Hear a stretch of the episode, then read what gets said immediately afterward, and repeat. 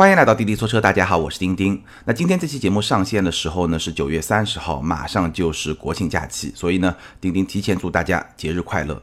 今天的节目和周四十月三号的节目呢，咱们会聊两期跟选车有关的话题。那今天的这期话题呢，会更加的感性一些，而下一期节目呢，会更加的实用理性，可能对大家实际的购车呢有更大的帮助。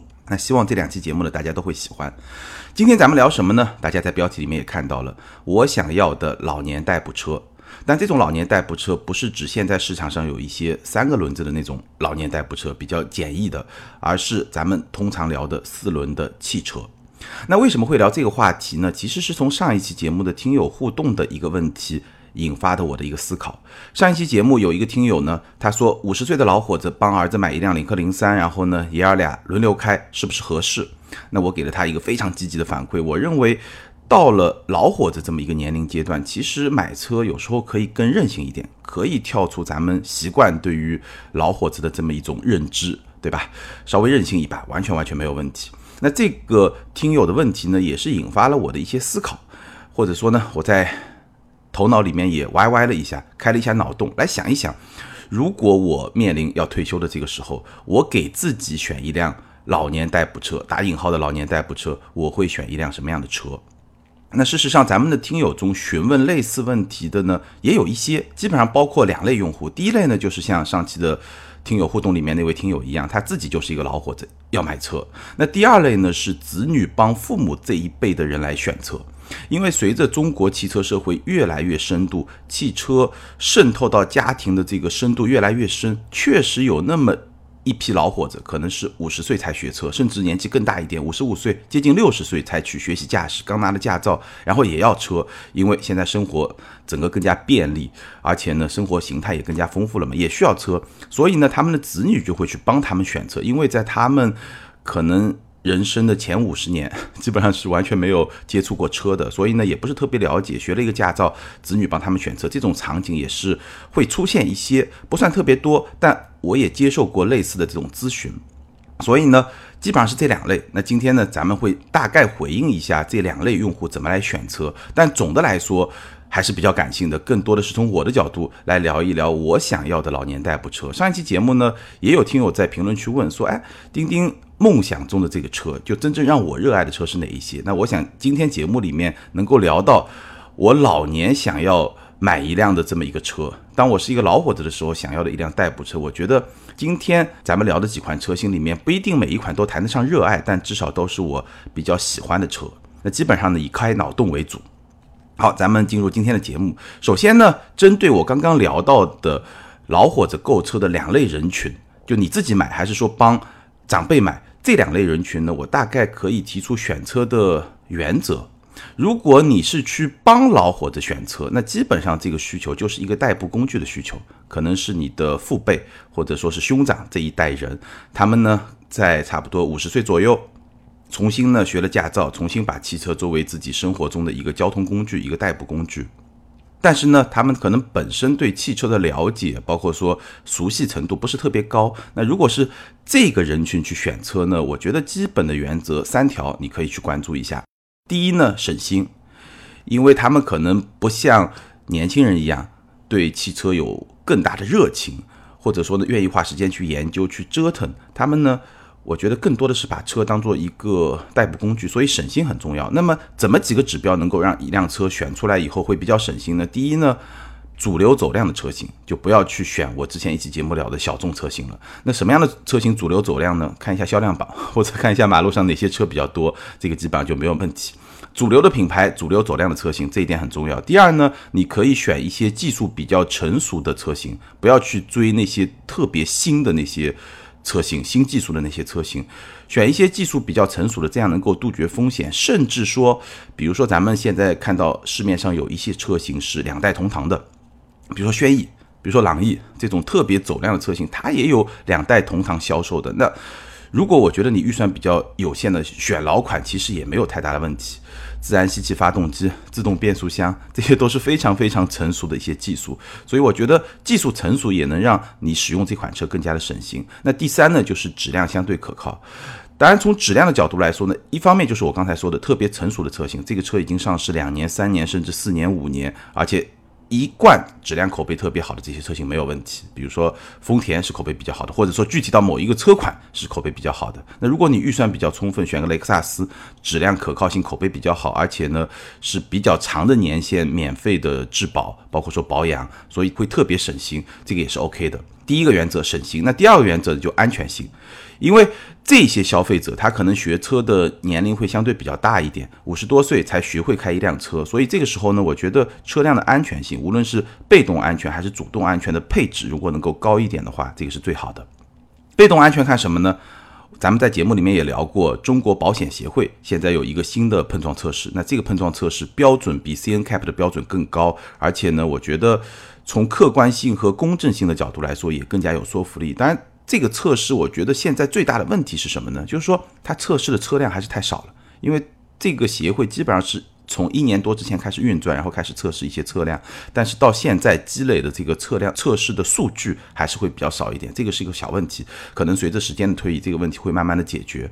这是从被动安全的角度来看，那主动安全呢，其实就是看一些主动安全的配置，比如说这个车有没有主动刹车啊，有没有车道偏离预警啊，包括车道保持啊，或者说有些车有倒车的时候的后侧车辆的监控。那如果说你的选择里面有比较多的主动安全的配置，我觉得确实也能帮咱们的老伙子在开车的时候更加的安全。这是第二点安全性。那第三点呢，就是配置。但这个配置其实跟咱们年轻人、中年人选车其实都是一样的。你去看一看他最需要的这个配置是什么？从需求的角度，比如说，我觉得。座椅的形状是你可以去考虑的，因为老伙子嘛，对吧？他对座椅的要求可能跟年轻人不太一样。就像选沙发的时候，他可能会选支撑性更好、更硬一点的这个座椅，而不是说特别软的那种沙发那种状态的座椅，因为坐的时间长了可能会比较容易腰酸背痛。再比如说，如果你是北方的用户，那你选个座椅加热，这个对于老伙子来说，我觉得也是非常贴心的一些功能。所以呢，如果你是帮老伙子选车、选一辆代步工具，我。觉得最重要的三个原则：省心、安全、配置，有一个比较合适它的配置。好，我们重点来说，你自己选车会怎么来选？那我觉得就两个原则。第一个呢，同样从自己的需求出发，比如说呢，你考虑一下你这辆车需要几个座位，因为有些老伙子可能需要接小孩上下课，对吧？孙辈这种小孩上下课可能有这个需求。那如果有这个需求，那你基本上就是要选一辆四座车，而且最好是四门四座，能装儿童安全座椅的。这个是。从需求的角度，包括说这辆车的空间要多大，那有些朋友可能就是在城市里面开车，那这个车的空间就不需要很大。那如果说有些老伙子比较喜欢自驾游，那这个车辆还是要有基本的一个空间，包括长途自驾还是短途自驾，这个其实对车辆的需求都是不太一样的。那我觉得老伙子选车，如果是自己选车，你看自己需求的时候，其实跟咱们年轻人选车会不太一样，因为如果你进入到一个老伙子的阶段，其实你对这辆车的需求。它的变化是比较小的。如果你是一个二十五岁到三十岁来买一辆车，那你可能考虑一下，现在是两人世界，对吧？或者单身，那五年以后可能就是一个小家庭。所以有时候你需要去考虑两种需求能够更好的平衡。但是如果是一个老伙子，你五十几岁面临退休，那可以想象你未来的可能十年这个生活形态的变化都不会特别的明显。那在这种前提下，其实需求是更加稳定的。那你要考虑自己的需求可能会更加的单纯一点，这是第一个原则。那第二个原则呢，还是那个字任性，喜欢就好，自己喜欢就好。因为到了那么一个年纪，其实我觉得可以更放飞自我一点。这个观点我在上期节目里面也聊了。好，接下来跟大家聊一聊我自己的选择思路。如果今天对吧，我。打个比方，二十年后吧，我马上面临退休，或者说进入到一个老伙子的阶段，可能更早一点。无论如何，到那个时候，我会来选一辆什么样的车，跟大家分享一下。这个就纯开脑洞，纯 YY 了。这些车到那个时候肯定也没有，我也肯定 不会去买了。但是呢，可以开一下脑洞，跟大家聊一聊。那从我自己的选择思路来说呢，咱们聊了有。一六年开始，一七一八一九四年，快接近四年的节目了。相信咱们的老听友应该非常能够理解我自己选车的一些基本的思路。其实我总结了一下，我选车的过程中呢，基本上最重要考虑三个因素。第一个因素呢，就实用，这个车还是要有一定的实用性，因为我自己还是会喜欢，但这两年创业可能比较辛苦一点，但是呢。我还是会比较喜欢像自驾游这样的生活方式，所以这个车一定要有基本的实用性，这个是第一个。那第二呢，就是驾驶，可能性能不是第一位的，我未必一定要去买一辆 AMG，或者说买一辆 M，虽然我也很喜欢那样的车，但是性能不是第一位的。最重要的是什么呢？要有驾驶的乐趣，哪怕你只是一个一百五十马力、一百八十马力的车，但是你要有一定的驾驶的乐趣，就开起来有感觉。因为其实在中国的公路上，你说动力有多强？百公里加速有多快，其实意义都很小。但是驾驶乐趣，你打方向的时候，整个的手感，整个车辆给你的这种反馈，这种感觉，这种乐趣很难用数字来表达。但是确实是会让驾驶更加的有愉悦感，这个是我比较看重的。第二点就驾驶，那第三点就是风格。所谓风格，就是这辆车有一定的特别之处。其实这个也不一定是买车了，买所有东西，因为所有你在使用的物件，其实从某种程度上来说，都是代表了你个人的这种。品味也好啊，风格也好啊，或者说个人的这种属性在里面的，所以呢，风格性也是我选一辆车会比较在意的一个方面。那可能是这辆车的颜值，或者说是这辆车的这种形态。你选一辆敞篷跑车，肯定跟选一辆四门的中规中矩的轿车是完全不同的两种形态。你选一辆领克零三，跟选一辆大众朗逸，肯定也是两种完全不同的形态。所以呢，基本上我的选择思路就是这三个重点：实用性、驾驶、风格这三点。那我在选。老年代步车的时候，同样会遵循这三点，只不过呢，我觉得可以比三十岁、四十岁的时候选择更加的任性，甚至有些时候呢，未必需要满足上面三个所有的条件，可能满足其中两条就可以了。因为上一期节目也有听友在评论区问，他说：“丁丁，如果家庭只能有一辆车，你会选什么车？”这个问题我考虑了很久，我还没有考虑一个特别好的答案，因为很难。如果你只能选一辆车，又要满足所有的需求，真的很难，可能。很难找到一个很平衡的选择，但好在呢，其实我应该不需要面临这么一个困境，因为家里拥有两辆车，我觉得这个是对我来说是可以实现的，而且应该是可以一直实现下去，所以暂时我也没有这个问题想清楚。那也就是说，我在选老年代步车的时候，我刚才说的三条未必需要同时满足，满足两条就可以了。如果我家里可以有两辆车，两辆车组合能够满足这三条也行。那总的来说呢，可以更加任性一点。那大概是这么一个思路。那在建立在这个思路之上，咱们来聊一聊，我大概会选几款车。从两个价位区间来看，第一个呢就是十到二十万这么一个预算。我脑补了一下，有下面这几款车是我比较感兴趣的。第一款车呢，其实可能未必买得到，吉姆尼，铃木的吉姆尼。铃木的吉姆尼是一辆非常好玩的小型硬派 SUV，可能有些听友也会知道这辆车，甚至有些听友也会喜欢这辆车。那我是在今年三月份的日内瓦车展看到了新款的吉姆尼。那这个吉姆尼呢，有些朋友把它叫做小 G，就奔驰 G 那个小 G，也有朋友把它叫做一辆小吉普。那无论如何，这确实是一辆特别好玩的小型的硬派的 SUV。首先，它体型很小，不到四米，非常非常小。我也没去查数据啊，但是我的感觉，这个车应该是比飞度还要再小。一点五自然吸气发动机，一百零二马力。你别觉得这个一百零二马力不怎么样，对吧？因为飞度现在好像是一百三十几马力吧，比它要高很多。但是你要知道，老款的吉姆尼，我印象中大概是七十马力，七十到八十吧，这么一个马力水平。所以升级到一百零二，基本上。多了二十到三十马力，那按照百分比来算，基本上就增加了百分之三十多的这么一个动力，所以已经是一个非常明显的增加了。一点五自吸，一百零二马力，然后整个车呢造型我已经说了，小 G 小吉普，大家脑补一下就知道了。它的内饰非常非常的朴素，真的可以用朴素这个词来形容。想象一下啊，硬塑料，然后呢织物座椅，就这种感觉了。两个大仪表盘中间一块很小的屏幕，也基本上是没有科技感的。中控呢也是一块屏幕，当然在车载上这个屏幕也没亮，所以我也不太确定是不是触控屏。但即便是触控屏呢，也是一个谈不上有科技感的这么一个触控屏，而且车内空间也不大，就是一个两门，后面呢有一个储物的空间，大概是这么一辆车，一辆挺小的小型硬派 SUV。那我为什么喜欢这辆车呢？首先是它的造型确实特别有风格。确实特别有风格，而且呢，我开过老吉姆尼，但我没有拿老吉姆尼去越野，就是在公路上开过老吉姆尼。这个车呢也特别的欢乐，你别说它有操控的质感，完全没有。我经常说一个操控好的车是怎么样的，就是人车交互这种交流感会特别好，然后路感的特别清晰。那如果抓地力很好，过弯的性能好，那这个叫操控好。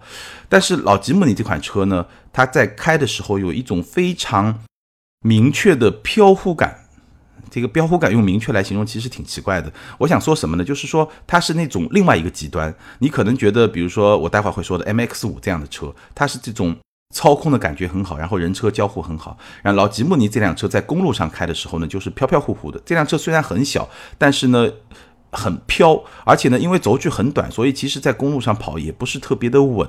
所以你开这辆车啊，就有点这种很特别的感觉，这种。很欢乐的感觉，就是这辆车就给你一种没有什么操控，但是呢，你开起来就特别有趣，因为它总是会处在这种可控和失控的这种边缘状态。我还开过另外一辆特别欢快的车，是当年在巴西，大概有四五年之前，开大众的 T 二。就是大众的那辆 MPV，现在叫迈特威，现在这一代应该是 T 六，T 二呢就是大概四五十年之前吧，就第二代的这个大众的面包车，你可以这么理解，叫 T 二。这款车现在已经停产了，但它在巴西生产了大概有几十年的时间。那我四五年前去的时候，正好是在它停产的前一年，所以这个车你想象一下，生产了几十年的车。就是一个小面包车，然后呢，没有方向盘的助力，原地要挪个车真的是非常非常辛苦，而且这个方向盘很大，而且车很轻，因为几十年前的车，它那些舒适性的配置基本上都没有，三排座椅，九座，每一排都是一条长的板凳，九座。但这个车呢，开起来特别的轻快，因为虽然是一个小面包，但是呢，刚刚我说了各种配置都没有，所以这个车其实挺轻的。然后呢，起步的时候方向盘就很重，但跑起来以后呢，就会非常的轻快，就那种。那种感觉，而且感觉车皮也挺薄的，就那种特别轻的感觉。而且呢，我在巴西是一个海边的小镇吧，具体我也忘了什么地方了。圣保罗边上的一个海边小镇，但小镇里面的减速带还特别夸张，是一种非常高的隆起，当然也不是说突然之间起来，它有一个很小很小的一个斜坡，然后呢一个很高的隆起。然后有一次呢，我过一个隆起的时候，车速有点快，差不多有五十到六十的车速，然后过这么一个很大的减速带，就没注意嘛，就是忘了减速了，然后这个车基本上就是飞起来，然后再。坠到地上，所以整个过程就是特别的欢快。所以有时候啊，这种操控特别差的车，然后重心又高，轴距又短，就老吉姆尼这个车，就它会给你一种随时要失控的那种感觉，其实也是挺欢快的。那新吉姆尼，我相信这种操控的感觉会更好。而且呢，如果说你要经常，也不是说喜欢越野，喜欢越野当然就这个车更有吸引力。哪怕像我这样不是特别喜欢越野，去野外走一走，对吧？走一些比较烂的路，开这个车还是会给你非常大的信心。整体来说，就像是一个时尚的玩品一样。就 我觉得，我看了这个车就觉得特别的喜欢。就一个小玩具，你不会把它真的当一辆车来看待，但你会把它当一个玩具。但我想一想啊，其实如果是一个老伙子，两个人的生活状态，其实也完全够用两个座椅。因为它车是小，但是如果你只用两个座椅，其实后面的空间还是挺大的。无论是满足短途的自驾、长途的自驾，都完全没有问题。所以我觉得这个车是我比较喜欢的一款车，但是。但是以后的部分 往往都是那种比较重要，但是呢又会让人感觉到比较遗憾的部分。平行进口，因为铃木已经退出中国市场，所以新款的吉姆尼，我最近在微博上看到平行进口价格非常的高，它做完三 C 认证可以平行进口了，应该是在二十五万以上。我刚刚说十到二十万预算我会选，所以我第一个想到吉姆尼，但是它的平行进口的价格已经到了二十五万以上，而且还是一个国五的车，所以呢。想一想吧，就是开开脑洞，歪歪一下，开心一下就可以了。这个车就直接 pass 了。那第二款呢，同样是现在买不到的车，但是我在想十到二十万的时候，我会想到这款车，就是几年之前可以买得到的嘉年华 ST。没错，就是那辆福特的小车，比福克斯更小的嘉年华的高性能版嘉年华 ST。当时是一点六 T 的发动机，一百八十二马力。一点六 T，一百八十二马力，基本上跟我现在开的三二零的动力是一样的。但是呢，这辆车。比我的三二零要小两号，非常的轻快，所以你可以想象，它的整个动力表现是有一个明显的提升，而且很好，它是一个六档手动变速箱。所以呢，虽然我已经好多年没开手动变速箱，或者说没有长期的开手动变速箱的车了，自从把那个飞度处理掉之后，但是呢，手动变速箱的这种驾驶乐趣，人车的这种交互，确实还是会让人觉得非常的特别。这个是你哪怕有个换挡拨片，也是取代不了的。所以这辆车呢，我觉得从性能、从操控的乐趣、从人车的交互，这个车我也开过，整个感觉非常的轻快。但它这个轻快跟吉姆尼那种飘飘忽忽的完全不一样，它的轻快是很有操控感的一种轻快，过弯的能力特别的强，而且因为车轻，所以整个响应非常的灵敏。当年的官方指导价我查了一下，十八万五千九，然后。我记得终端十五万多一点就能拿下了，所以以这个价格来说，这么一个性能，这么一个，当然内饰会比较差一点，对吧？嘉年华嘛，本身定位也比较低，跟普通嘉年华都是一样的，加了一点点运动的元素吧。但是呢，从实用性的角度来说，还是我那句话，你只用前面两个座椅，其实后面的空间完全是够的。从实用性、从操控、从乐趣这些角度来说，我觉得包括预算是一个非常好的选择。可惜，也很可惜，这个车型现在在市场上也买不到了。那现在在市场上能买到什么呢？可能就是我想要选的第三款车，可能会考虑啊，就是领克零三加。领克零三加这款车呢，我自己还没有开过，但是从造型来看呢，我觉得还是非常非常的有吸引力。它的视觉效果相当的 OK，基本上你可以把它看作是一辆官方改装版本的这么一辆车，整个的视觉效果很夸张，也很 OK。而且呢，其实我觉得这车已经没有什么后期改装的余地了，因为官方已经做得非常非常的成熟了，设计感很强，视觉效果很 OK，而且性能也 OK，二百五十马力四驱，虽然说。CMA 这个平台，你说它要去打造一个高性能车，它真的能有多高的性能吗？我也没有抱太大的期待。但是，其实到了那个年纪，也不需要那么强大的性能。我相信这个二百五十多马力四驱，其实这个完全完全是够了。所以，为设计买单吧，就整个的性能啊、设计啊，这个综合的状态，包括说它的价格，就是二十万左右的这么一个价格区间，能够买到这么一辆车，从我的角度来说，我觉得。还挺骚包的，就是有那么一点老来任性的那么一种感觉，我觉得还是挺好的。好，那我们再往上面走一个区间，到了二十到五十万，那二十到五十万，我大概会选哪几款车呢？我在脑子里面也脑补了一下，有下面这几款车是我比较感兴趣的。第一呢，就是马自达的 MX 五。M X 五这款车呢，咱们在二零一六年，我跟刀哥就聊过一期，当时我对这款车的评价就非常高，因为这款车的驾驶乐趣真的是非常强。但现在官方进口的是一个硬顶敞篷的版本，我当年开的是一个软顶敞篷的版本，但这个应该差不太多，在风格性上有比较大的差别。我个人会更加喜欢软顶的敞篷，但是从实用性、从可靠性这些方面来说，硬顶敞篷可能会更好一点。但无论如何，这辆车的驾驶乐趣真的是非常非常的出色。动力不大，二点零自然吸气发动机，也就是一百五十八马力。但是呢，我在四年前的那期节目里面也聊过，这款车它非常非常的轻。我记得软顶敞篷就一吨出头一点点，硬顶敞篷会稍微重一点点，差不多也就一点一吨左右的这么一个车身的重量。所以虽然是一百五十八马力，但是它推动的这个车很轻，所以动力还是完全够用的，或者说作为一款。跑车它的动力应该说也是够用的，当然谈不上动力很充沛、很汹涌、很澎湃、很激情，完全没有。但是呢，即便动力只是在一个还不错的这么一个水平线上，它的乐趣非常非常的强大，因为它整个的底盘的调教非常有韧性，其实不会像 B R Z 啊、八六啊那么的硬。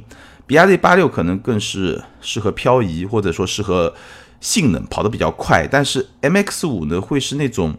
比较有韧性的底盘，甚至你会觉得悬架有一点点软，所以过弯的时候会有相对比较明显的侧倾。但是呢，他又把这种侧倾做成了人车交互的一部分，所以呢，你会觉得这辆车它的人车交互的感觉是比较强烈的，这也是驾驶乐趣的一部分，很重要的一部分。所以我觉得这辆车无论你是在城市里面，因为是一个敞篷车嘛，风格属性非常的强，城市里面开，还是说去跑山，因为当年我就开了 MX 五敞篷软顶敞篷去跑山。非常的舒服，真的是非常非常的舒服。包括说你要进行一些超短途的自驾，其实也没有问题。它的后备箱当然是非常的小，但是呢，放两个包，放两个双肩包是没有问题的。所以，如果是一个在外面过一夜到两夜的这种超短途的自驾，其实也没有问题。这辆车我非常非常喜欢，可惜这个价格还是贵啊。官方引进以后三十四万，这个价格对于这么小的一款车来说还是有点贵。我其实当时会觉得，如果是一个二十五、二十六万这么一个价格区间，或者二十七、二十八，就三十万左右落地的话，会更加有吸引力一点。但是呢，虽然这个车贵，老来可以任性一把吧，对吧？你真的是一个老伙子了，可能花钱的地方也没那么多了嘛，所以应该是可以接受的。这款车我非常非常的喜欢，可以谈得上热爱。这款车我可以谈得上热爱。那第二个选择呢，就是宝马的四系。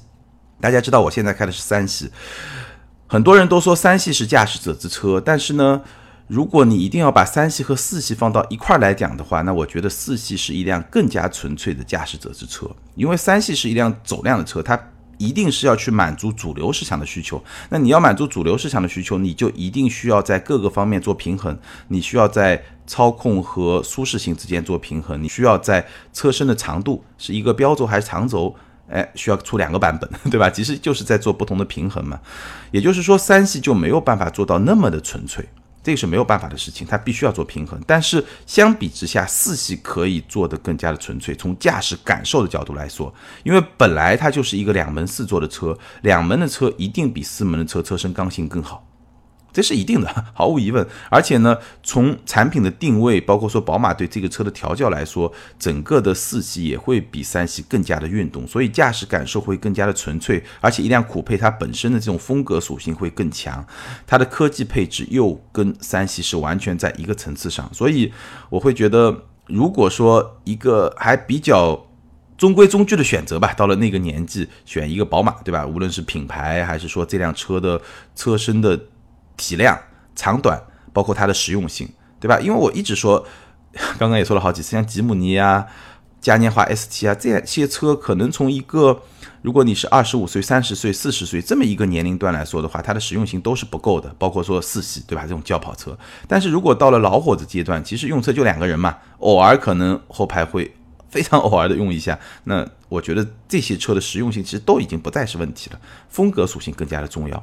那如果能买得起四系敞篷的话，也也是挺好的。如果是一个敞篷车，但是从今天来说啊，二十到五十万这个价格区间买一个四系敞篷是有一点点超预算了。